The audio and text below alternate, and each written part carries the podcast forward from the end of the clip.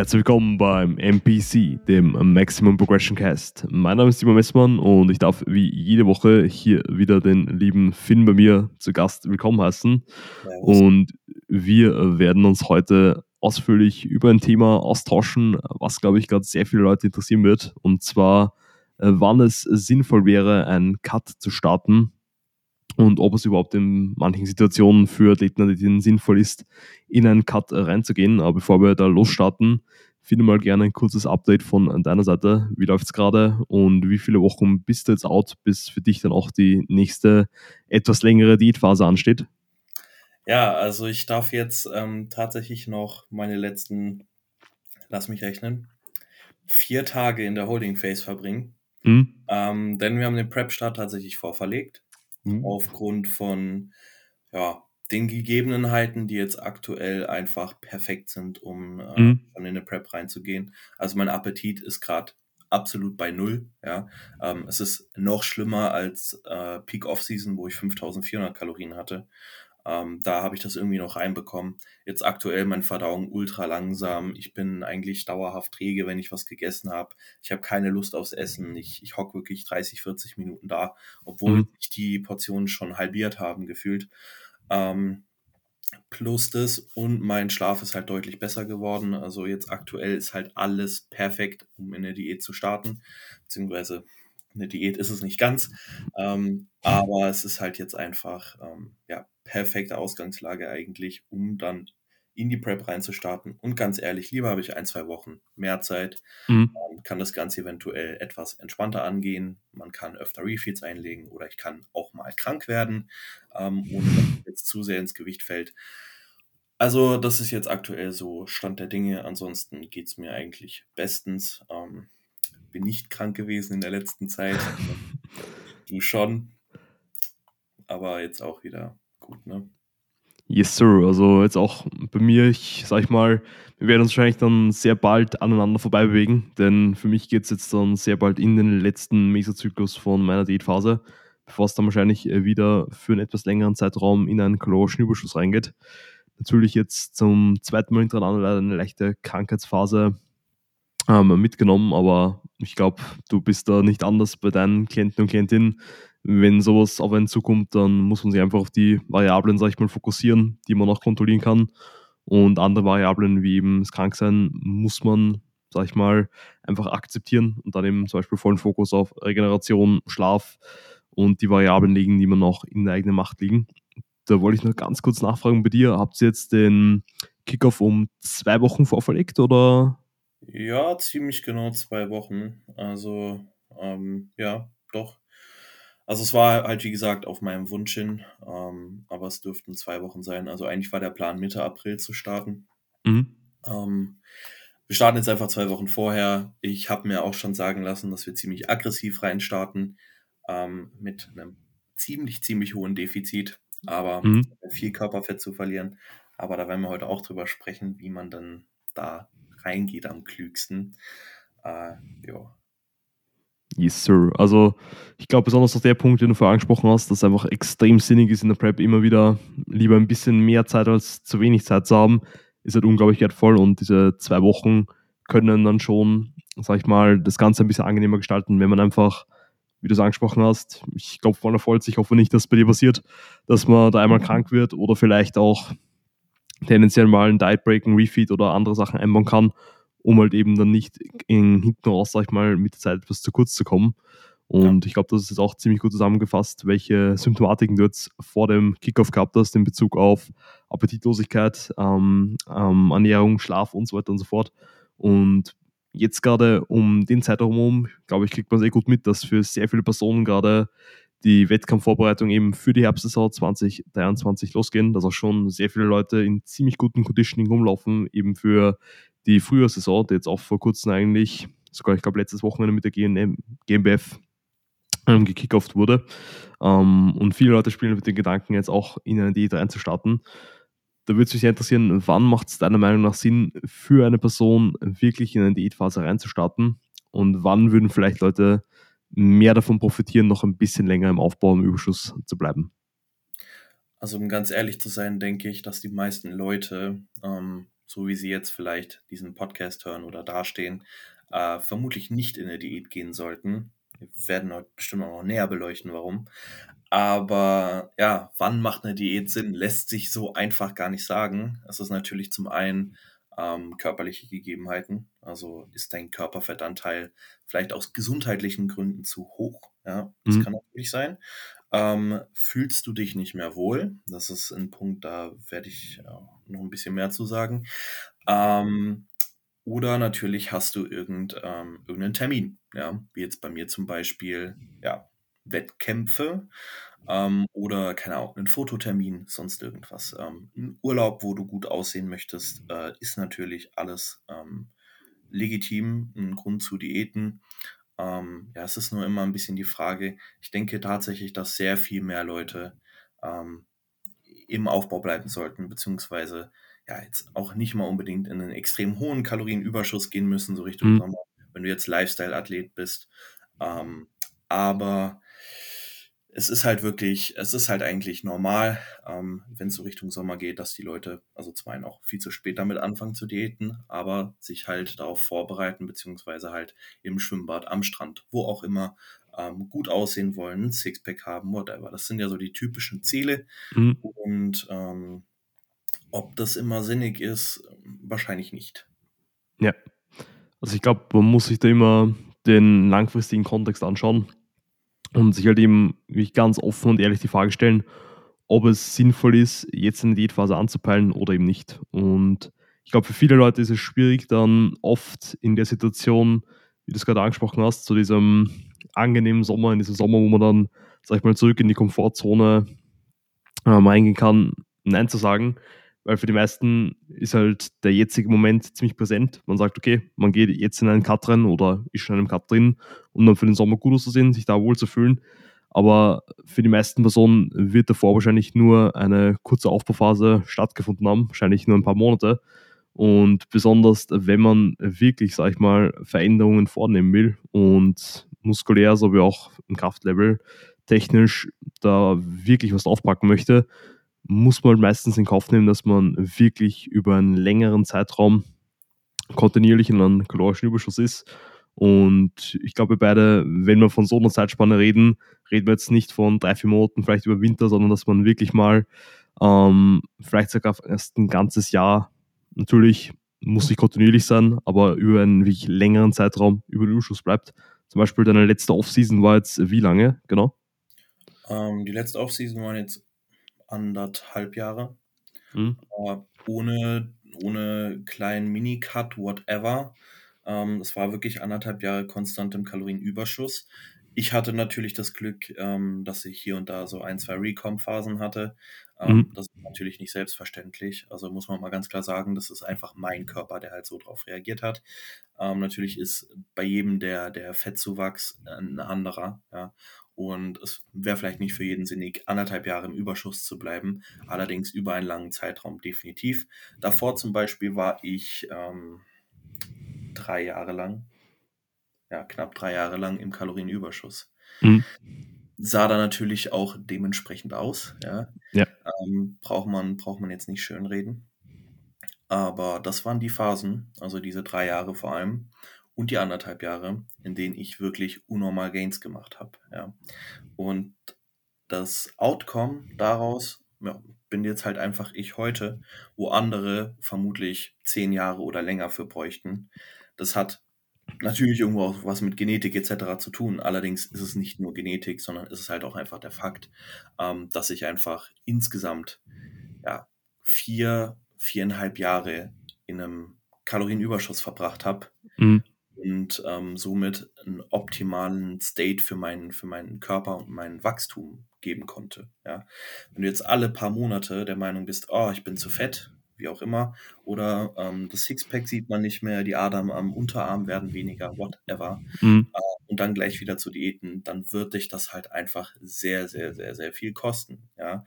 Und ähm, wenn du das in Kauf nehmen kannst, dass du halt mehr oder weniger auf der Stelle trittst oder in fünf Jahren bis zehn Jahren erst deinen Traumkörper erreichst, okay, go for it.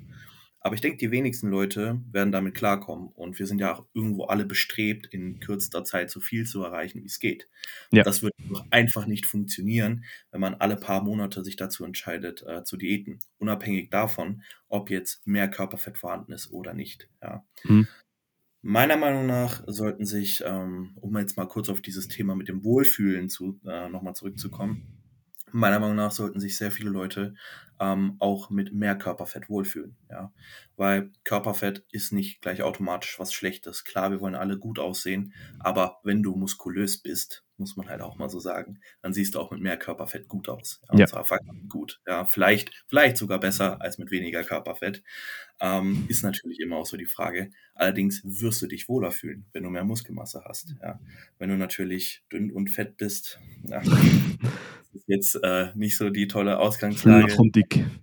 ähm, man muss halt ganz klar sagen, viele Leute sollten sich ein bisschen mit ihrem eigenen Selbstbild beschäftigen und ähm, auch damit klarkommen, mehr Körperfett zu haben und sich auch damit wohlfühlen. Mhm. Ich glaube, das ist ein extrem wichtiger Punkt, der, sobald Leute das wirklich verinnerlicht haben, ihnen extrem helfen wird über die gesamte, sag ich mal, über den gesamten Prozess. Und zwar das halt in den meisten Fällen ähm, ein fast in Anführungszeichen schlechterer Look mit mehr Körperfett und dem damit einhergehenden Kalorienüberschuss einfach schlichtweg immer zu am meisten Fortschritt im Gym führen wird. Das auf jeden Fall. Einfach nur, weil du besser performen kannst, wie du es gerade angesprochen hast, du wirst dich wohler fühlen, du wirst mehr Energie haben und du wirst auch mehr Energie zum Recovern haben und dementsprechend auch um mehr Muskulatur anzusetzen. Und wenn ich mich da auch da als Beispiel mal heranziehen darf, du hast es eh vorher angesprochen, kann, kann auf jeden Fall auch hundertprozentig sinnig sein, wenn man jetzt vielleicht vom KFA in einem Bereich sind oder Bereich ist, der einfach schon wirklich ungesund ist. Ich habe ja damals, wo ich mit dem Kraftsport wirklich angefangen habe, 115 Kilo gehabt und habe dann eigentlich initial über meine ersten, ich sag mal, eineinhalb Trainingsjahre rund 40 Kilo abgenommen. Oh Bin aber dann eben in die Falle reingetappt, wie viele Leute, glaube ich. Ähm, war natürlich auch in perfekten Alter mit 16, 17, wo einem, sag ich mal, das eigene Körperbild extrem wichtig war und auch wie andere Leute einen rein optisch wahrnehmen. Und wollte eigentlich dann tendenziell gar nicht mehr zurück zu einem höheren Körpergewicht. Ergo, ich wollte einfach nicht mehr oder nicht in einen Kalorienüberschuss reingehen und habe das sicherlich meine ersten eineinhalb, zwei Trainingsjahre enormst viel auf der Strecke liegen lassen. Also ich bin damals eben dann von 115 auf den 72 runter, habe da circa das Plateau gehalten, habe mich halt mega unwohl gefühlt. Training war mega unproduktiv, weil ich mich halt aufgrund des ähm, niedrigen Kalorienintakes einfach kaum steigern konnte. Regenerativen Kapazitäten waren nicht wirklich da, Wohlbefinden war auch sehr, sehr low. Und erst dann, wo ich dann auch lustigerweise dann mit dem Coach zum ersten Mal zusammengearbeitet habe und dann zum ersten Mal einen höheren Push-Up gemacht habe, habe ich dann innerhalb, glaube ich, von meinem ersten Jahr oder ersten zehn Monaten, wo ich mit dem Coach zusammengearbeitet habe, dann einen Push-Up gemacht von roundabout 75 Kilo auf eben dann 90 Kilo hoch. Und in diesen neun Monaten habe ich dann sicherlich mehr Fortschritt gemacht als in den zwei Jahren davor zusammen. Und das einfach nur, natürlich auch, weil wahrscheinlich die Arbeitsweise eine andere war, aber einfach nur, weil ich bereit war, dann einen Schritt zu gehen, mich vom jetzigen, sag ich mal, unter Anführungszeichen Idealbild zu verabschieden, da wie du es gerade angesprochen hast, ähm, mich in einen Körperfettanteil zu bewegen, der vielleicht in dem Moment ein bisschen höher war, als ich ihn gerne gehabt hätte, aber dann langfristig dadurch überhaupt erst die Chance gehabt habe, dann Muskulatur aufzubauen und dementsprechend dann jetzt auch einen Look mit höheren Körperfettanteil zu haben, der mehr als akzeptabel ist zum Beispiel. Ja, also ich denke, der, ähm, also für viele Leute dieser psychologische Standpunkt dahinter, wenn du jetzt vor allem mal mehr Körperfett hattest, du hast das Körperfett verloren, wofür man einfach mal jeden Menschen respektieren muss, ja.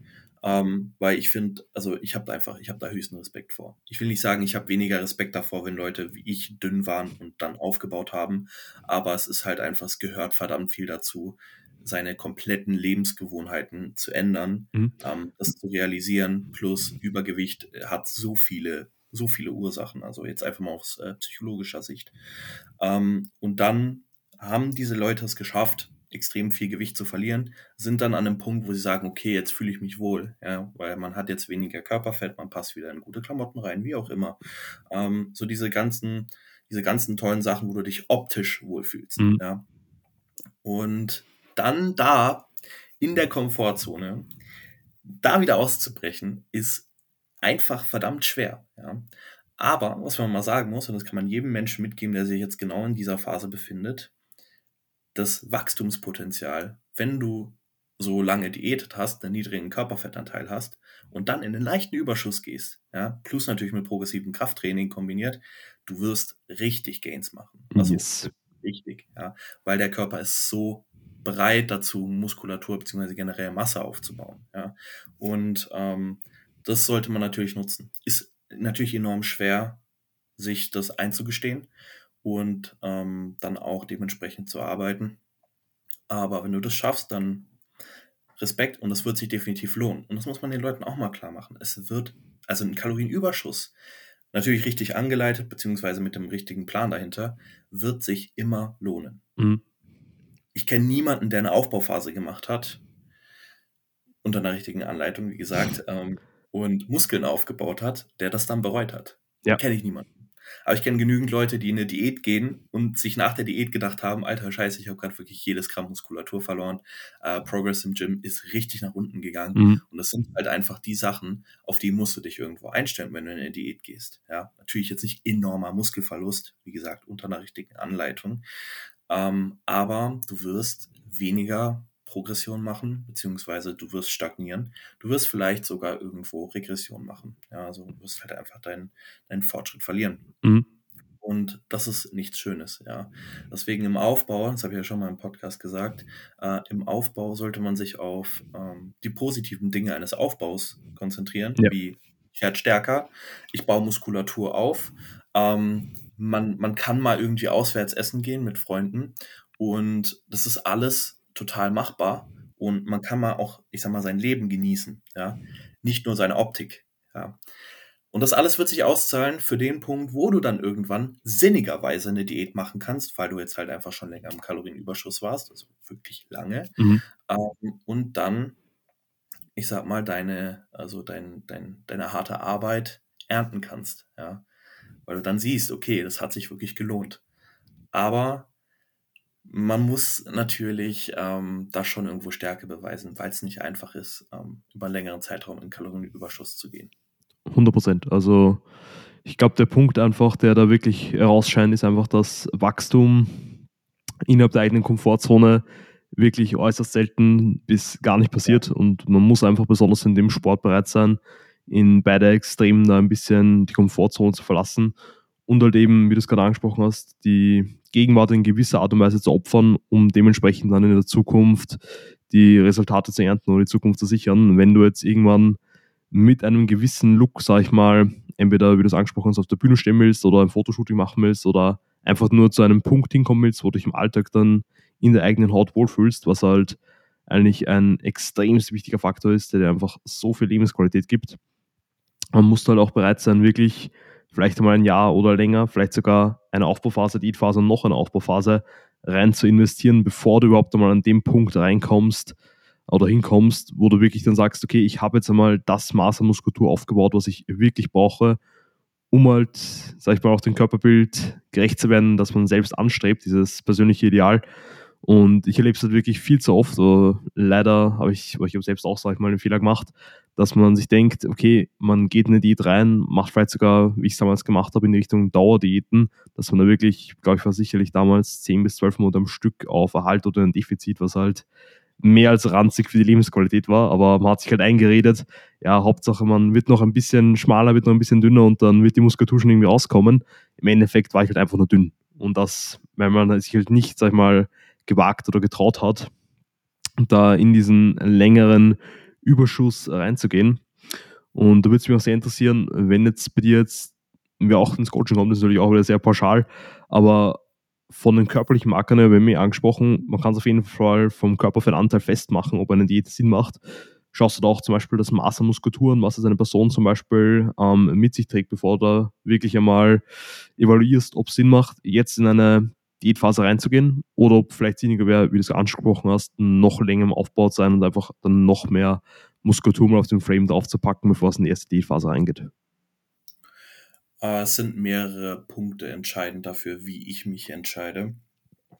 Ähm, definitiv natürlich die Ausgangslage, also wie viel Körperfett hat die Person aktuell. wenn da jetzt jemand reinkommt ähm, mit einem KFA von, ich weiß nicht, über 25 Prozent, dann würde ich in keinster Weise einen weiteren Kalorienüberschuss in Erwägung ziehen. Wenn die Person das Ziel hat, Sumo-Ringer zu werden, vielleicht, ja. Ähm, aber das ist nicht meine Zielgruppe. Meine Zielgruppe, muss man ganz klar sagen. Äh, daher eher, eher in dem Fall in eine Diät gehen, beziehungsweise muss man sich dann wiederum andere Faktoren anschauen. Mhm. Ähm, wie zum Beispiel natürlich irgendwo definitiv die Muskelmasse. Allerdings, wenn jetzt die Person wirklich einen ungesunden KFA hat, und wir reden hier von einem eventuell potenziell schädlichem ja. KFA, dann ähm, ist eigentlich eine Diät unumgänglich der einzige Faktor, wo man sagen muss, okay, vielleicht bleibt man noch auf Erhaltungskalorien, wäre jetzt wirklich ähm, vielleicht eventuell die psychologische Sicht dahinter. Sprich, eventuell hat die Person einen extrem hohen Food-Fokus. Mhm. Ähm, der Person geht es gesundheitlich nicht gut, äh, sonstige Sachen. Wäre dann natürlich auch die Frage, ob ich mich dem annehmen würde. Mhm. Ja. Äh, je nachdem, wie, wie extrem das Ganze ist, oder ob man da nicht wirklich mit äh, Ernährungspsychologen oder so zusammenarbeitet. Ähm, allerdings grundsätzlich, wenn der KVA wirklich viel zu hoch ist, dann geht man in eine Diät. Wenn jetzt jemand kommt mit einem, ja, nehmen, sagen wir jetzt einfach mal einen hohen KFA, aber kein KFA, wo ich sagen muss, okay, ähm, wir müssen definitiv in eine Diät gehen, äh, dann schaue ich mir das Maß an Muskulatur an. Wäre es jetzt sinnig, in eine Diät zu gehen oder ist dann am Ende wirklich, habe ich dann einfach nur noch eine dünne Person vor mir stehen? Weil dann macht es vermutlich auch keinen Sinn. Ja. Du kannst äh, je nach Trainingslevel der Person natürlich auch eventuell noch von einer Recomp profitieren, wenn jetzt die Person äh, vielleicht länger schon nicht trainiert hat oder ich sag mal recht inkonsequent war, was das Training betrifft. Ähm, dann kann man auch auf Erhaltungskalorien bleiben und mit dem KFA noch Muskulatur aufbauen. Funktioniert. Ja, gibt genügend Studien, die das belegt ja. haben und die Praxis zeigt das Ganze auch. Ja. Das, also das geht definitiv. Ähm, wenn jetzt allerdings natürlich jemand zu mir kommt, das hatte ich schon oft, ähm, mit einem niedrigen KFA, also wirklich einem, einem guten bis niedrigen KFA und diäten möchte, da bin ich ähm, der Letzte, der da zustimmen würde. Ja. ja. Also außer es dreht sich jetzt wirklich um Prep-Szenario oder so. Ähm, allerdings ist es halt einfach, ähm, das ist so ein Punkt, da muss man ganz woanders ansetzen. Ja. Äh, dann ist erstmal die Frage, okay, was möchte die Person noch abnehmen? Ja. Also wenn, wenn, wenn da jetzt wirklich kaum Körperfett mehr dran ist, eventuell sogar noch wenig Muskelmasse, dann muss man dem Menschen halt wirklich sagen, ähm, nee, du, wir gehen jetzt nicht in eine Diät. Also auch nochmal die Frage, woher kommt jetzt dieser Gedanke der Person, dass sie diäten muss? Mhm. Ja? Ich würde mich eher erstmal darauf fokussieren, ähm, also, wie du merkst, ist es eh wieder unmöglich pauschal zu ja. beantworten, wann man in eine Diät geht, äh, wenn jetzt jemand neu ins Coaching kommt, äh, beziehungsweise wann man in den Aufbau geht, in eine Erhaltungsphase, whatever. Allerdings ähm, gibt es schon so hier und da so ein, zwei Punkte, an denen ich das definitiv festmache. Das ist halt ähm, Muskulatur, Körperfettanteil und ähm, der gesundheitliche wie psychische Zustand. Mhm. Ja, es ist wieder ein enormst vielschichtiges Thema. Also ich wollte es auf jeden Fall ansprechen, weil viele Leute halt dann sicherlich fragen werden, wann es überhaupt Sinn macht, in eine Diät reinzustarten. Ich finde, was auch sinnig ist, ähm, wieder auch langfristig zu beobachten oder sich anzuschauen, wie es eben davor ausgesehen hat, wie lange die letzte Diätphase zum Beispiel zurückliegt und auch wie lang vielleicht potenziell die Aufbauphase bestenfalls davor war. Ja. Und ich glaube, das ist halt wirklich wichtig hervorzuheben, dass es jetzt nicht nur um Zahlen in dem ganzen Prozess geht, sondern man muss halt zum einen schauen, dass man da wirklich mental sowie halt körperlich in der richtigen Ausgangslage ist, um halt dann eine zielführende Diät durchzuführen. Weil, wie du es angesprochen hast, es gibt sicherlich genug Leute, die vielleicht körperlich dort in einer guten Lage, unter Anführungszeichen, wären, um eine Diät zu machen, aber halt eben dann noch immer extrem hohen Food-Fokus haben, vielleicht auch ähm, irgendwie versuchen, ihre Kalorien mit extremst hohen Schrittanzahlen, Cardio und so weiter und so fort ähm, noch irgendwie, sag ich mal, nach oben zu pushen. Und wie du es gesagt hast, man muss einmal da ansetzen und wirklich einmal schauen, dass beide Ausgangslagen da sind, wo man sie haben will, um dann auch in eine zielführende Diät reinzustarten auch wichtiger Punkt, ein witziger Punkt, was mich interessieren würde, die Leute, die meistens ähm, eigentlich in einer guten Ausgangslage wären, um weiter im Überschuss zu bleiben und dann einen Cut machen wollen, hast du auch beobachtet, dass es meistens eher jüngere Leute sind? Ja. ja. jünger, jünger und ähm, tatsächlich auch eher, tendenziell eher Frauen als Männer. Mhm. Das ist auch einfach so meine, meine Sicht der Dinge. Ähm, liegt äh, definitiv, jetzt wird das hier ganz äh, deep, ähm, liegt definitiv, äh, denke ich mal, einfach an Social Media ja. und dem, dem Bild der Frau, wie man sie haben will. Ja ähm, das halt einfach in eine komplett falsche Richtung geht. Also es geht wirklich in sowas von eine falsche Richtung. Zum Glück jetzt mittlerweile 2023 etwas besser als ähm, 2019 oder so. Mhm. Aber ähm, das Bild von, also das, das Idealbild von, von der Frau ist halt einfach immer noch eine schlanke, zierliche Person und ähm, weder eine mit einem etwas höheren KFA noch eine eher muskulösere Frau, muss man leider so sagen. Mhm.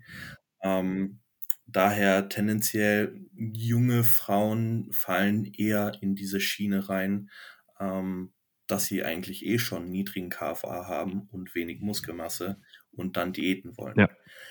Das, das Outcome davon wird nie gut sein, also wirklich nie, weil wenn du keine Muskelmasse besitzt und dann Körperfett verlierst, du wirst dich nicht wohler fühlen. Ja. ja? Oft im Gegenteil. Dadurch, ja Genau. Du wirst, du wirst, vielleicht kriegst du äh, dadurch eine schönere Bauchmuskulatur oder so. Aber deine Beine werden dünn.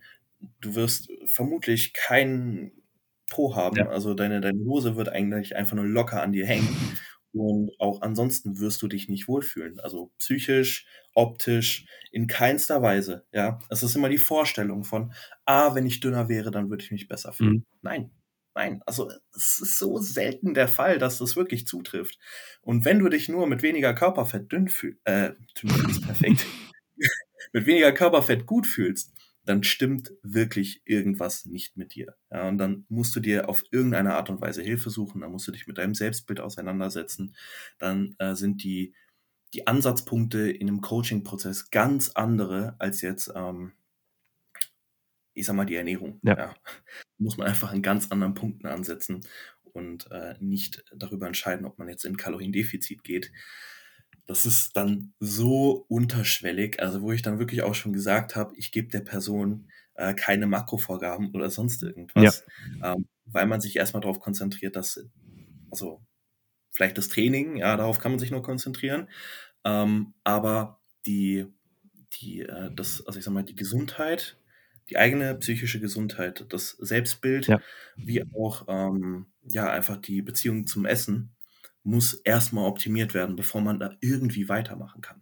Ja, das führt ja wieder zurück auch zur mentalen Ausgangslage eben für eine Diät. Wenn das Ganze nicht in Check ist, dann muss man es erst da ansetzen, bevor man dann vielleicht ähm, sich dann in ein Defizit reinwagt. Ich würde sagen, es schlägt auch in beide Richtungen, dass auch viele junge Männer heutzutage auch ziemlich mit dem strugglen, dass einfach auf Social Media oft halt ein Bild, ich muss sagen, es ist mittlerweile auch schon besser geworden, dass mehr Realität auf Social Media geteilt wird und auch präsentiert wird. Aber es gibt, glaube ich, nicht mehr genug Leute, die einfach kommuniziert bekommen, dass es erstrebenswert ist oder unter Anführungszeichen normal ist, dass man halt das ganze Jahr mit einem Sixpack rumläuft. Und es wird halt Leute geben, für die das auf jeden Fall ohne größere Einbußen, vielleicht nicht mit äh, maximalen Fortschritt im Gym, aber halt ohne ähm, größere Einbußen in Bezug auf Wohlbefinden oder Gesundheit möglich ist. Genauso gut wird es aber genug Leute geben, die sich halt wirklich abmagern müssen, um mal zu diesem KFA runterzukommen. Und das kann halt dann zum einen mental sowie körperlich halt wirklich auch schwere Folgen haben. Von daher, wie du es gesagt hast, wirklich einmal an sich selbst, sag ich mal, auch mit der Beziehung zu sich selbst, zu einem Körper zu arbeiten. So deep das auch klingen mag, ist halt enorm wichtig, dass das Ganze auch gut funktioniert. Und ich glaube, deswegen ist es auch für Athleten und Athletinnen umso leichter dann auch, das Ganze ein bisschen objektiver zu betrachten, weil sie sich halt nicht zu stark daran koppeln, wie sie jetzt gerade in dem Moment ausschauen, weil sie halt auch eher dieses langfristige Ziel im Kopf haben. Also wenn man jetzt sagt, ähm, du hast jetzt auch die letzten Jahre darauf hingearbeitet, dieses Jahr dann im Herbst auf der Bühne zu stehen, genauso wie ich jetzt auch schon mit dem Coach eigentlich durchgeplant habe, wie höchstwahrscheinlich meine Saison für 2024 aussehen wird. Ähm, und wenn man einfach im Hinterkopf ganz genau weiß, okay, ich habe jetzt dieses langfristige Goal und weiß ganz genau, ich habe jetzt noch so viele und so viele Monate Zeit, entweder im Überschuss oder eben dann in der Diätphase, du hast halt einen komplett anderen Blickwinkel auf das Ganze. Ja, definitiv. Weil ich glaube, es gibt auch genug Leute, die in eine Diätphase reingehen, nicht dieses langfristige Ziel haben und dann die Diätphase, sag ich mal, abschließen oder unter Anführungszeichen abschließen, ihr Zielgewicht, Traumgewicht erreichen und dann irgendwie im Leeren dastehen, weil sie nicht genau wissen, okay, soll ich jetzt wieder im Aufbau gehen, soll ich jetzt weiter diäten, dann machen sie vielleicht einen Monat mal Aufbau, dann sind sie, wie du es angesprochen hast, vorher wieder, fühlen sie sich ein bisschen zu dick, dann machen sie wieder eine Diät und ratzfatz ja. vergeht ein ganzes Jahr und du trittst eigentlich nur auf der Stelle. Und da halt wirklich auch, vielleicht wenn es keine Bühnenambitionen sind, schon mit einer Timeline zu arbeiten und sich da größere langfristige Ziele zu stecken, kann halt meiner Meinung nach enorm wertvoll sein, um zum einen die Diätphase dann gut ähm, und auch mit maximaler Adherenz, sag ich mal, abzuschließen und zeitgleich auch sicherzustellen, dass man halt nicht dann nach der Diätphase in einem Loch endet und dann ein bisschen lost ist. Ganz sicher. Äh, ich denke wirklich, dass dieser, diese, diese Timeline, dieser Jahresplan einfach so viel helfen kann, weil nach einer Diät ist wirklich die Frage in deinem Kopf, was, was, was, was, was passiert nach der Diät? Darüber macht sich keiner Gedanken. Ja. Ja? Man denkt, okay, ähm, ich will jetzt dann für den Sommer gut aussehen okay, bist du dann im Sommer immer noch im Defizit? Willst du dann im Sommer weiterhin abnehmen? Das können schon die meisten nicht beantworten. Ja. ja? Weil was sie sich ja denken ist, okay, äh, ich mache jetzt ähm, die und die Crash-Diät oder äh, Low Carb, whatever, und ähm, fahre das dann durch bis zum Sommer und dann habe ich mein Zielgewicht, äh, meine Traumfigur erreicht. Wird wahrscheinlich nicht so sein, aber lass jetzt einfach mal in dem glauben. Ja. Und dann? Was dann? Was machst du dann über den Sommer? Weil in, in einer Haltungsphase zu sein. Ich kann jetzt davon sprechen, ich war jetzt nur einen Monat oder so in der. Haltungsphase. Mhm. Das gefällt auch den meisten Leuten nicht, ja, ja weil es passiert halt gar nichts, weder in die eine Richtung noch in die andere Richtung. Ja, Stillstand. Und ähm, genau. Und du wirst ja wohl kaum jeden Tag oder 24-7 durchs Schwimmbad laufen und die Leute werden dich angucken. das wird nicht der Fall sein. Das ist vielleicht, dass du dann zweimal in der Woche oder so ins Schwimmbad gehst, ja. meinetwegen an Tagen jeden Tag, aber du läufst dann da vielleicht drei, vier Stunden rum und das ist dir wirklich wert, dass du wochenlange, monatelange Zeit vergeudest ja. einfach. Ja. Aber gehen wir mal davon aus, ähm, die Leute haben sich wenigstens mal auch einen Plan gesetzt für den Sommer, ja, dass sie dann im Sommer auf Erhaltkalorien bleiben. Okay, was kommt danach im Sommer? Nach dem Sommer kommt dann dieses, du hast monatelang vermutlich auf die geilsten Sachen verzichtet. Mhm. Du hast auf Alkohol verzichtet, du hast auf äh, Süßigkeiten verzichtet, du hast auf, auf alles im Leben, was dir irgendwie vorher Spaß bereitet hat, verzichtet. Mhm. Ja. Was passiert dann? Es wird alles aufgearbeitet. Man kompensiert, ja. ja. Genau, genau. Dann wird all das kompensiert. Dann wird gesoffen ohne Ende, dann wird gegessen ohne Ende. Und dann stehst du eigentlich, Jojo-Effekt, ich glaube, dieses Wort kennt mittlerweile jeder, ja. dann stehst du vermutlich genau an dem Punkt wie vor deiner Diät. Siehst immer noch genauso scheiße aus, ja, vielleicht sogar noch beschissener. Und dann ist für dich die Frage, okay, was machst du jetzt? Und dann gibt es wirklich Leute, die dann wie deine Diät gehen, mhm. weißt du, so über den Winter. Und du bist dann eigentlich jahrelang im Diätenmodus. Ja, jahrelang. Du wirst nicht besser aussehen. Im Gegenteil, du wirst vermutlich weiterhin Muskulatur verlieren, du wirst keine Fortschritte im Sport machen, du wirst, du wirst äh, jahrelang brauchen, und vermutlich nicht mal dann an ein Ziel kommen. Ja. Also, was ich damit sagen will, ein Kalorienüberschuss ist eigentlich für jede Person, die optische Ziele hat oder vielleicht auch einfach nochmal an, an Selbstbild und ähm, an der Beziehung zum Essen äh, arbeiten möchte, unumgänglich. Mhm. Meine Meinung. Ja, es ist wirklich ähm, ein Tool, das man arbeiten kann, um Fortschritt, sag ich mal, zum einen auch zu gewährleisten und halt, wie du gesagt hast, auch dann ähm, nicht nur Fortschritte, sondern auch im Körperlichen zu gewährleisten, sondern eben auch mental, wenn man das Ganze richtig anwendet.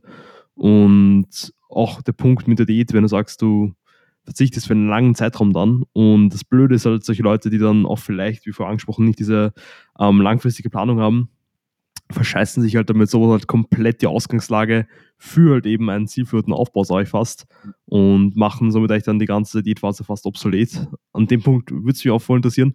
Arbeitest du gerade mit Timelines mit deinen Klienten und Klientinnen? Ähm, ja und nein. Also, wenn jetzt jemand zu mir kommt und sagt, okay, ich habe für mich das klar definierte Ziel, ich möchte jetzt erstmal Muskeln aufbauen, ähm, dann brauche ich da keine Timeline eintragen, weil dann wird so lange im Kalorienüberschuss gearbeitet, wie es geht. Ja, da wird es gerinst. Ähm, genau. da wird keine, also theoretisch könnte ich dann ja schon in die Timeline einfach für die nächsten Monate schreiben, Gaining Phase, Gaining ja. Phase, Gaining Phase.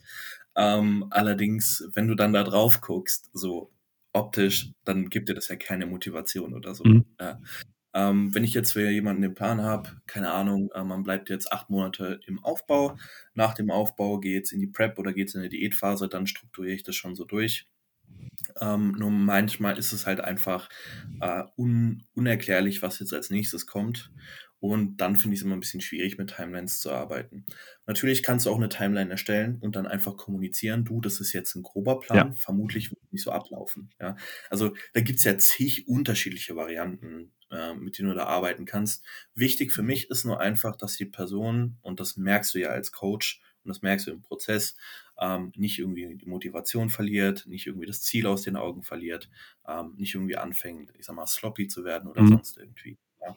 Ähm, und solange das gegeben ist, muss man jetzt nicht unbedingt mit Timelines arbeiten, aber Timelines sind einfach ein unglaublich gutes Tool, weil es so vielen Menschen äh, einfach eine langfristige Struktur gibt und vielleicht auch einen Grund, weiterhin im Coaching zu bleiben. Ja. ja. Ich denke, das ist auch ähm, gerade was, was man so angehenden Coaches mitgeben kann. Ähm, gib deinen Klienten vor, was du die nächsten Monate bis Jahre mit ihnen vorhast. Ja. ja. Das kann definitiv helfen, um einfach nochmal mehr eine Bindung aufzubauen. 100 Prozent. Also ich habe jetzt auch mh, mm, sehr knapp, ich würde sagen, ja, es ist schon bald, seit einem Jahr arbeite ich jetzt auch schon mit all meinen Klienten und Klientinnen mit eben Timelines. Und ich finde es halt schon extrem praktisch, weil halt Coach sowie Klient einfach genau vor Augen haben, wo es circa hingeht, wie du es angesprochen hast. Es ist kein fixer Plan. Leben passiert immer wieder. Es kommt immer wieder was dazwischen, seien es neue Termine, Krankheit, Verletzung und so weiter und so fort. Aber mal wirklich grob vor Augen zu haben, okay, wie lange ist jetzt die nächste Aufbauphase oder Diätphase, ist halt, finde ich auch extrem wichtig im Sport, um das Ganze mal ein bisschen in greifbare Timeframes zu packen, weil wenn du sagst, okay, wir machen die nächsten Monate mal eine Aufbauphase, die meisten Leute denken sich, okay, das wird eine ewig lange Phase sein oder genauso gut, wir machen jetzt zwölf Wochen Diät, aber zwölf Wochen sind ewig lang, aber wenn man sich dann die Timeline ansieht, das ist nichts, also das vergeht dann immer so rasend schnell, das ist unglaublich. Ja, und ich muss sagen, ich würde es eigentlich gar nicht mehr zurückgehen, ohne Timelines zu arbeiten, also kann ich auch da an dem Punkt wirklich für jeden empfehlen, auch vielleicht für Leute, die im Selbstcoaching-Prozess sind, einfach nur weil es ein extrem hilft, das Ganze ein bisschen greifbarer zu gestalten. Und da würde ich auch kurz, bevor wir noch zu sehr aufs Thema Timeline abdriften, ähm, oder eigentlich ist es ein ziemlich guter Übergang, weil viele Leute, sag ich mal, du hast die Frage sicher oft genug im QA bekommen, ich habe es auch schon hundertmal bekommen, ähm, wie man jetzt eigentlich festmacht, wie tief oder wie stark man ins Defizit gehen sollte, wenn man reingeht. Und ich würde sagen, es geht meistens Hand in Hand, wie lange du jetzt den Cut angepeilt hast. Also natürlich, wenn wir jetzt eine Person vor uns haben, die jetzt in einem KFA-Bereich ist, wo man mal dementsprechend reduzieren muss, um in einen gesunden Bereich zu kommen, dann ist es logisch, dass dann das Defizit so lange gezogen wird, wie es nötig ist. Ähm, wenn du aber jetzt jemanden vor dir hast, der jetzt vielleicht ähm, einen normalen Cut machen will, der vielleicht einen Mini-Cut machen will, einen Pre-Prep-Cut, ähm, woran machst du das Ganze fest, wie tief jetzt das Defizit ist und wie lange jetzt zum Beispiel der Cut dann weiter Folge läuft? Also, das sind auch wieder so unglaublich viele Punkte. Ja. Ähm, der Hauptpunkt, den man sich angucken muss, ist, wie viele Kalorien hat die Person aktuell zur Verfügung. Mhm wenn du jetzt ähm, jemanden hast, der jetzt vielleicht nicht den unbedingt krassesten Stoffwechsel hat und irgendwie schon mit 1900 Kalorien eine Rate of Gain im Monat hatte, die unschlagbar ist, mhm. ähm, muss man halt ganz klar sagen, äh, da kann man jetzt nicht irgendwie mit 1000 Kalorien ins Defizit gehen. Also theoretisch ist alles machbar, ja, ich habe auch schon gesehen, aber ähm, ob es human ist, ist eine andere Frage. ein bisschen Leben, wenn du bei 1900 Kalorien vielleicht schon 200 Kalorien im Überschuss bist. Mhm. Ähm, also sagen wir mal 1700 Kalorien sind deine Erhaltungskalorien und du dann 1000 Kalorien davon abziehst. Schwierig. Und mit 700 Kalorien rumrennst. Ja. Weiß ich nicht. Also das wird vermutlich äh, kein, keine schöne Diät sein. Ja. Also das wird eine sehr, sehr radikale Diät sein. Ähm, deswegen, da muss man das ganz klar von abhängig machen. Ähm, ich werde jetzt mal ganz kurz meinen Plan, beziehungsweise den Plan von, von Chris und mir mhm. Hier im Podcast droppen. Ich werde vermutlich die komplette Prep über meine Kalorien nicht verraten und auch nicht verraten, wie stark ich im Defizit bin, weil ich Angst habe, dass die Leute das eins zu eins übernehmen oder denken, dass sie es auch machen können. Ja. Ähm, wir werden reinsteigen mit 1800 Kalorien im Defizit. Mhm. Das empfehle ich niemandem hier. Niemandem. Wirklich. Das ist ähm, aber meine Ausgangslage, ja, weil ich habe diesen, ich habe den Termin, ja, ich habe den Termin, den ich äh, einhalten muss. So, äh, ich bin enhanced, das ist auch wieder ein Punkt und habe noch andere Mittelchen zur Verfügung. und meine Ausgangslage ist gerade die, ich habe absolut keinen Food-Fokus. Ja. ja. Nicht nur das, ich könnte gerade kotzen, wenn ich mein Essen anschaue. so. um, ähm, und deswegen ist das für mich in Ordnung. Für mich als Individuum ist es in Ordnung, so ein hohes Defizit zu fahren. Für vermutlich keinen einzelnen Zuhörer oder Zuhörerin hier ähm, wäre das ein sinnvoller Ansatz. Plus, ich esse halt gerade aktuell knapp 5000 Kalorien, ja, also 1800 Kalorien davon weg, ist immer noch eine ganz akzeptable Menge, sind grob 3000, 3200 ja, Kalorien. Damit lässt sich leben. genau, damit lässt sich immer noch ja. leben. Ich werde vermutlich äh, absolut glücklich sein damit. Ähm, nee.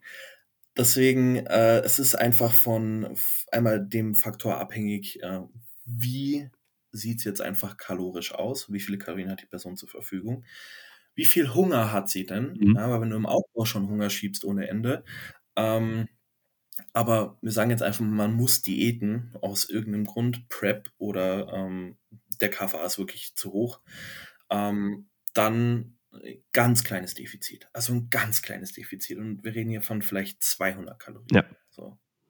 200 Kalorien im Defizit, gucken, dass du eine angenehme Rate of Loss hast. Ähm, am Anfang kann man eh immer höher ins Defizit gehen, weil einfach mehr KFA mhm. da ist, weil, ähm, weil mehr Kapazitäten da sind, weil in der Regel am Anfang einer Diät der Hunger auch noch nicht so weit oben ist. Ja. Ähm, und dann, aber so overall dann wirklich äh, ein, ein, langsames Defizit fahren. Ja.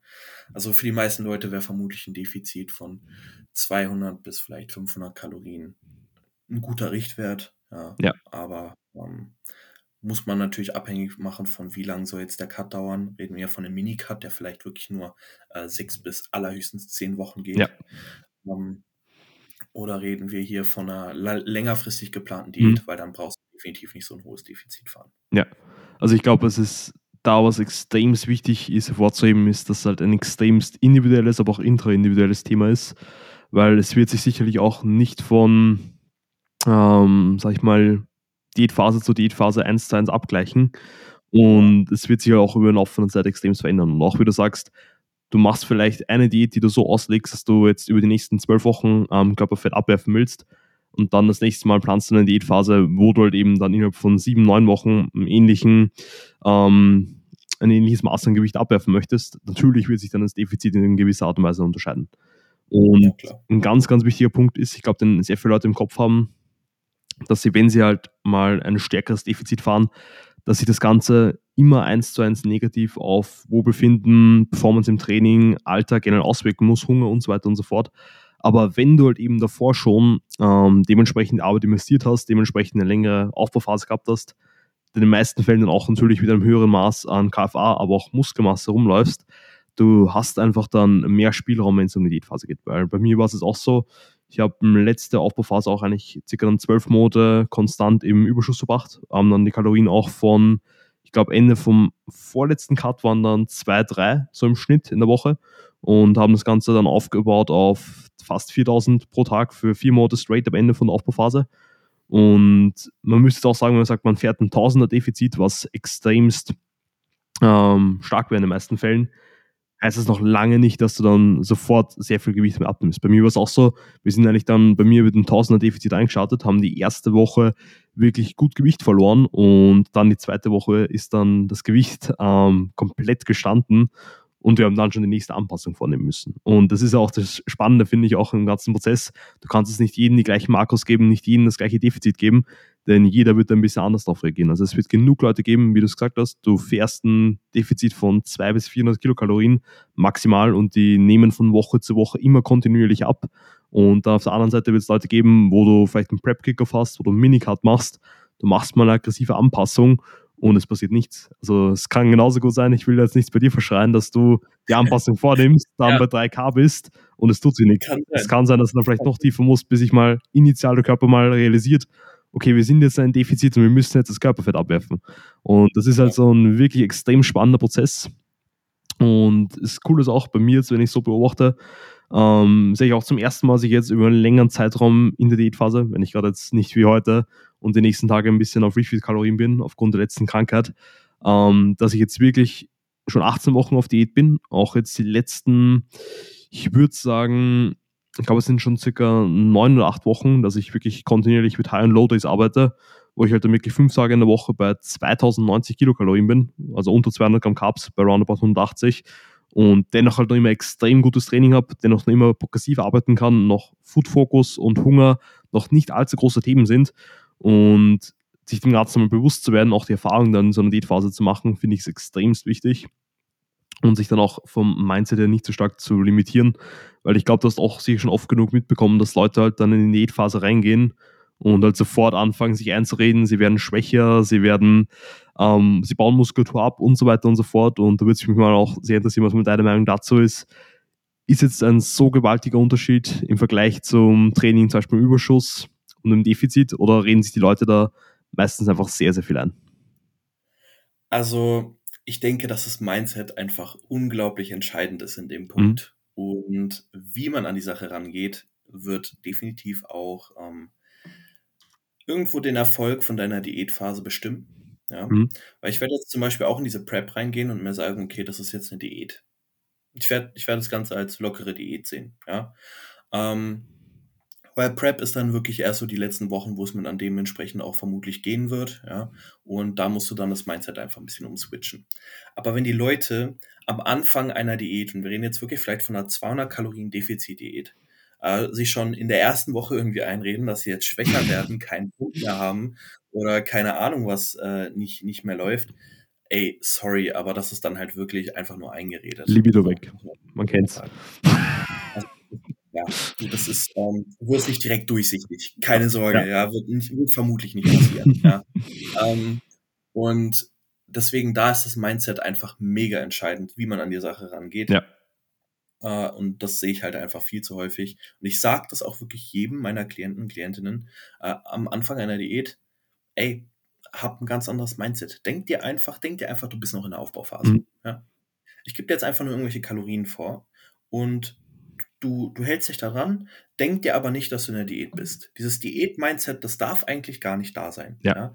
Du musst es behandeln, du musst dein Training behandeln, als wärst du gerade im, im Aufbau. Guck, dass du weiter im Progress machst, weil Progress ist ähm, definitiv auch noch in der Diät machbar. Gerade bei so einer, ja. ja, definitiv auch in so einer lockeren Diät mit 200 Kalorien wirst du eventuell, je nach Trainingsstatus, vielleicht sogar noch Muskulatur aufbauen ja. können. Natürlich nicht viel, nicht viel, definitiv nicht. Ähm, allerdings, äh, deine Leistung halten solltest du definitiv können. Ja? ja. Wenn es gegen Ende der Diät oder wenn das Ganze wirklich ein bisschen härter wird, ja, ähm, darauf hinausläuft, dass du weniger Energie hast, alles gut, das ist sehr normal. Ja. Ähm, dann kann es auch mal sein, dass du vielleicht stagnierst, dass vielleicht die Zahlen ein bisschen nach unten gehen und so weiter. Ähm, aber das gehört dazu du wirst trotzdem nicht unglaublich viel Muskelmasse verlieren. Also ich denke, viele haben da einfach viel zu viel Angst, was das Ganze betrifft. Ja, also ich glaube, extrem viele Leute limitieren sich da wirklich selbst und wie du es angesprochen hast, das wird sich halt eins zu eins in den Resultaten vom Cut widerspiegeln. Was ich dann meistens wirklich meinen Kenntnis und Kenntnissen sage, wenn wir jetzt gezielt in die Diätphase reingehen, dass sich wirklich absolut gar nichts ändert, bis auf die Anzahl von den Kalorien, die wir zu uns nehmen. Also sonst bleibt alles gleich. Wir nehmen noch immer den Schlaf, wir schauen noch immer oder trainieren noch immer so im Training, dass wir einfach Progression mitnehmen, wenn sie da ist. Und wir limitieren uns jetzt nicht vom Einsatz her, dass wir jetzt ab sofort in einem Defizit sind und somit ergo keine Muskelmasse mehr aufbauen können, sondern ich bin eigentlich 100% der Überzeugung, dass besonders noch in den ersten initialen Diätphasen, sicherlich in den ersten Wochen, definitiv noch Fortschritt im Sinne von ähm, Progression auf jeden Fall im Training, so wie auch ein Zuwachs von Muskelmasse möglich ist und das erst, wie du es angesprochen hast, bei längeren Diätphasen gegen Ende hin das Ganze dann ein bisschen unrealistisch ist. Was mich auch ja. sehr, sehr interessieren würde, natürlich ist auch wieder ähm, sehr individuelles, aber wenn du jetzt dann Anpassungen vornimmst bei Klienten und Klientinnen von dir, wann bist du da sicher oder wann triffst du die Entscheidung, dass jetzt wirklich zum Beispiel Cardio eingebaut werden muss, Aktivität gepusht werden muss, Kalorien reduziert werden müssen, weil ich glaube, es gibt genug Leute, die jetzt auch sagen, okay, ich mache jetzt eine Woche Diät, vergleichen vielleicht auch tagtäglich das Gewicht, sehen, es geht rauf, runter, wissen nicht ganz, was sie tun sollen, machen dann eine Anpassung, denken, okay, es war doch zu viel, gehen dann wieder hoch. Wie machst du das Ganze bei dir? Ähm, ja, also das ist auch wieder, das ist echt schwer zu beantworten. Das ist ähnlich wie äh, die Frage, wann man jetzt mit den Kalorien höher geht im Aufbau. Mhm. Ähm, auch wenn man Refeeds einbaut und so weiter. Es ist einfach erstmal sehr viel abhängig vom, vom Look. Ja? Ja. Also wenn ich jetzt sehe, der hat sich zur Vorwoche nicht verändert. Das Gewicht darf man eh nie von Tag zu Tag betrachten. Das musst du über Woche zu Woche, wenn nicht Wochen zu Wochen Ja. betrachten. Und äh, da machen eh die meisten Leute Riesenfehler. Und wenn ich jetzt sehe, okay, Look hat sich nicht verbessert, ähm, Gewicht ist äh, stagniert, vielleicht sogar ein bisschen angestiegen, ja, dann werde ich vermutlich Kalorien weiter runterschrauben müssen. Das kann dann so aussehen, dass es halt ähm, Kalorienreduktion gibt Mhm. oder dass man halt wirklich sagt, okay, jetzt bist du vielleicht schon niedriger mit den Kalorien oder du hast noch verdammt viel Energie, dass man vielleicht dann wirklich erstmal noch ähm, irgendwie Cardio einbaut, äh, Schrittanzahl nach oben treibt. Das sind ja einfach Tools, mit denen du super gut abbauen, äh, also ja, Fett abbauen kannst. Ja. Ähm, du wirst nicht durch das, ein, durch das eine oder das andere ähm, jetzt enorm viel Körperfett verlieren, außer durch ein Kaloriendefizit. Aber mit Cardio und äh, Aktivität kann man das halt einfach mega gut steuern. Ja. Man muss tatsächlich sagen, also ich habe jetzt einfach auch die Erfahrung gemacht, nur über Kalorien zu diäten, ähm, kann wirklich sein, dass das einfach insgesamt länger dauert, als wenn du auch die Aktivität hochhältst. Mhm. Ja. Weil irgendwann wird dein Stoffwechsel sich denken, okay, ähm, du passt jetzt immer weiter Kalorien nach unten an, er probiert irgendwo zu halten. Du wirst trotzdem abnehmen, aber es wird vielleicht länger dauern. Ja. Ja. Ähm, also das ist so die Erfahrung, die ich jetzt halt einfach gemacht habe. Deswegen ab einem gewissen Punkt macht, äh, also die Schrittanzahl höher zu halten, halte ich auch im Aufbau sinnvoll, Ja. ja. weil es einfach enorm wichtig für die Gesundheit ist. Und ein gesunder Körper wird immer leistungsbereiter sein, Ja. wird immer eher aufbauen, wird immer eher Körperfett verlieren. So deswegen macht es halt einfach Sinn, Cardio einzubauen, Aktivität hochzuhalten und nicht nur Kalorien runterzutapern. Ja. Weil du wirst an den Punkt kommen, ähm, wo dann auch irgendwann einfach der, der Stress durch das hohe Defizit vermutlich höher wäre, als wenn du jetzt einfach ein bisschen Cardio gemacht Mhm. hättest oder äh, die Schritte ein bisschen höher gehalten hättest. Das ist natürlich auch Stress, aber wenn wir mal ehrlich sind, ähm, also für mich ist Riesenhunger eher Stress, als mich jetzt da mal so 20 Minuten locker auf so ein Bike zu schwingen und Same. ein bisschen zu rahmen. Ja. Und ich glaube, es ist auch wieder was sehr Individuelles, da einfach an der Person festmachen, was einen in der Situation halt weniger stresst und auch dann zu besseren Diätresultaten führt. Ähm, wie du es angesprochen hast, bei Schritten immer sinnig, das Ganze auch ein bisschen höher anzusetzen, außer wenn man in der Aufbauphase dann an dem Punkt auch wieder kommt, wo man das Ganze vielleicht ein bisschen drosseln muss, um halt die Kalorien nicht so hoch zu treiben. Solche Leute gibt es Natürlich. natürlich auch. Ich würde sagen, wahrscheinlich bei roundabout 15k würde ich es cappen, dass da vielleicht dann Ja. nicht irgendwo ein negativer Übertrag zum Training irgendwo reinkommt, weil ab einem gewissen Punkt, wie du es angesprochen hast, sind auch Schritte in gewisser Art und Weise ein bisschen ein Stress, der da auf uns zukommt. Ja. Aber auch da wirklich, wie du es gesagt hast, jetzt nicht sich an einzelnen Einwagen zu orientieren, sondern sich tagtäglich auf nüchternen Magen am Morgen abzuwiegen. Das ist, glaube ich, auch ein wichtiger Punkt für die meisten und da wirklich Daten zu sammeln, jetzt nicht nur über ein, zwei Tage hinweg, sondern am besten über wirklich mehrere Wochen hinweg und dann auch den Wochenschnitt miteinander zu vergleichen, dann wirklich zu schauen, auch mit Progress Picks, wie sich das Ganze über einen gesamten Diätmesozyklus zum Beispiel entwickelt und dann von dort, sag ich mal, die Entscheidung abzuleiten, ist halt enormst wichtig, um jetzt nicht wieder auch in solche Fallen reinzutappen, dass man hier eine Anpassung vornimmt, da zu viel wegnimmt, zu wenig wegnimmt und dann auch sich wieder im Kreis dreht, sondern da wirklich dann auch zielführend dann Anpassungen vorzunehmen, wenn sie wirklich nötig sind. Und gegen Ende ist, glaube ich, jetzt auch die finale Frage, äh, wann du jetzt festmachst, zum Beispiel, wenn du jetzt ein ähm, Lifestyle-Dating oder ein Dating vor dir hast, ähm, wann du den Cut beendest, ob du da ein Zielgewicht festmachst, ob du dich da rein am Look orientierst. Und wahrscheinlich ist eh wieder auch eine Mischung, auch wie das Wohlbefinden des Athleten der Athletin ist. Aber würde mich auch sehr interessieren, was du da so dazu sagen hast. Wenn man jetzt ähm, zum Beispiel bei einem Minicut irgendwie das Ziel hatte, sagen wir jetzt mal einfach äh, 8 Kilo in 8 Wochen, Mhm. ja. Ähm, weil es sinnig ist, weil wir vielleicht wissen, okay, das letzte Mal, als du 8 Kilo weniger hattest, ähm, saßt du, ähm, warst du in einem Punkt, wo man definitiv noch aufbauen könnte. Ja? Ähm, dann geht man halt diese 8 Kilo runter, wird dann natürlich mehr Muskelmasse haben, idealerweise. Ähm, das kann man schon so machen. Da kann man es dann einfach wirklich am Gewicht festhalten. Natürlich, wenn du dann runtergehst und bist dann auf diesem Gewicht und denkst dir, okay, ähm, vielleicht Mhm. muss wirklich noch ein bisschen was runter, dann muss halt noch ein bisschen was runter, aber beim Minicut macht es wirklich äh, eigentlich nie Sinn, irgendwie das jetzt länger, also wirklich länger als zehn Wochen zu halten.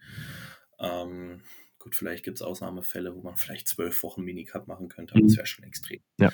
Äh, genau, deswegen ähm, letzten Endes ist halt der Look entscheidend. Der Look und das Wohlbefinden irgendwo. Und das Ziel der Person. Ja.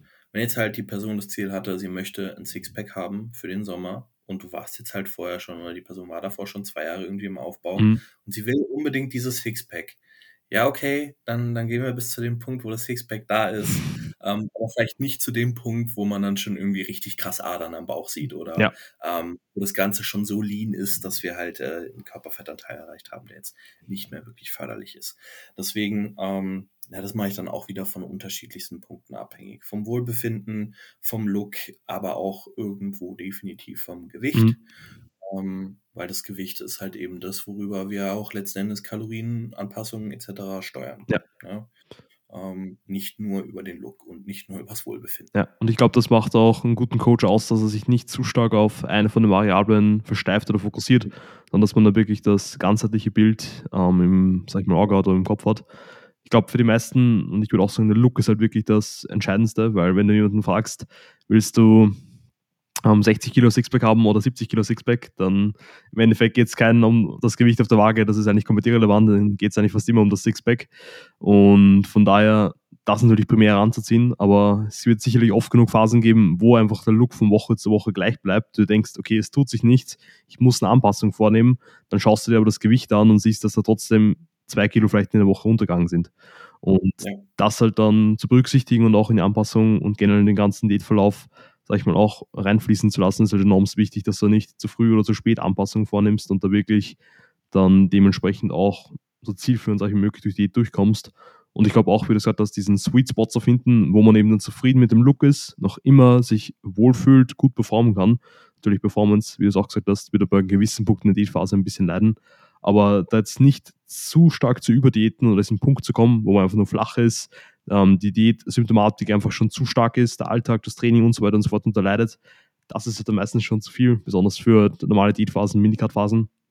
Und da halt auch offen und ehrlich zu sein und sich da, sag ich mal, reflektiert mit dem eigenen Körper auseinanderzusetzen und abzupassen, wann du an diesem Punkt bist, ist halt auch enorm wichtig. Und ich finde, man lernt da eh von Diätphase zu Diätphase immer wieder dazu, wo diese Punkte sind, werden sich natürlich auch im Laufe von der Trainingskehre immer wieder mal ein bisschen verschieden, äh, verschieben und auch wie die ganzen Stressoren drumherum ausschauen. Aber wie auch, glaube ich, generell, man hat es über den ganzen Podcast schon ein bisschen ausgehört, ist alles ein sehr individuelles Thema, aber ich glaube, wir haben da wirklich für viele Leute, die mit dem Gedanken spielen, in naher Zukunft in die Diätphase reinzugehen, sehr viele Denkanstöße da mitgegeben. Hast du jetzt vielleicht noch irgendeinen Input, den du an die Leute mitgeben willst, die vielleicht mit dem Gedanken spielen, jetzt noch für den Sommer eben dieses Jahr auf Diät zu gehen oder den Leuten, die jetzt in die Prep reingehen, ihnen am liebsten folgen möchten? Ähm, ich glaube, heute wurde schon genügend gesagt, ja. Ähm, ich denke wirklich halt, wie gesagt, für die meisten Leute wäre es wahrscheinlich nicht sinnig, ähm, dieses Jahr wieder eine Diät zu machen, sondern vielleicht mal äh, diesen Sommer einfach im Aufbau zu bleiben, mhm. um das meiste rauszuholen. Und für die Leute, die ähm, vorhaben, in eine Diät zu gehen oder auf Prep zu gehen, Tipp von mir, holt euch einfach eine kompetente Hilfe dazu, dann macht ihr definitiv nichts falsch. Yes, sir. Also ich glaube, ich kann auch sagen, jeder soll sich den Kopf gehen lassen, dass wir besonders in dem Sport mehr Zeit im Überschuss verbringen wollen als ein Defizit. Und wenn du dich gerade dabei ertappst, dass du dich eher im Konträren befindest, dann solltest du auf jeden Fall mal drüber nachdenken. Ähm, wie es der Finger angesprochen habt, wenn ihr in Bezug auf sowas Fragen habt, Hilfe braucht, vielleicht auch mal Feedback zur Reform haben wollt und ob es vielleicht für euch sinnig wäre, jetzt in den Cut reinzustarten oder vielleicht doch noch ein bisschen länger in der Aufbauphase drin zu bleiben, dann könnt ihr euch jederzeit entweder beim Finn oder bei mir melden. Freuen uns da auf jeden Fall und werden da allen Fragen, sag ich mal, so gut wie es geht gerecht werden. Und in diesem Sinne bedanken wir uns wie immer tausendmal fürs Zuhören. Werden es wie immer auch eine große Ehre, wenn ihr den Podcast auf Spotify teilen würdet und diesen auf der Plattform, auf der ihr ihn gerade hört, bewerten könntet. Hilft natürlich enorm, hier ein bisschen mehr Mehrwert zu teilen. Und ich glaube, das war es im Großen und Ganzen von unserer Seite wünsche euch jetzt noch einen wunderbaren und progressiven Tag und haut's rein. Bis bald. Peace.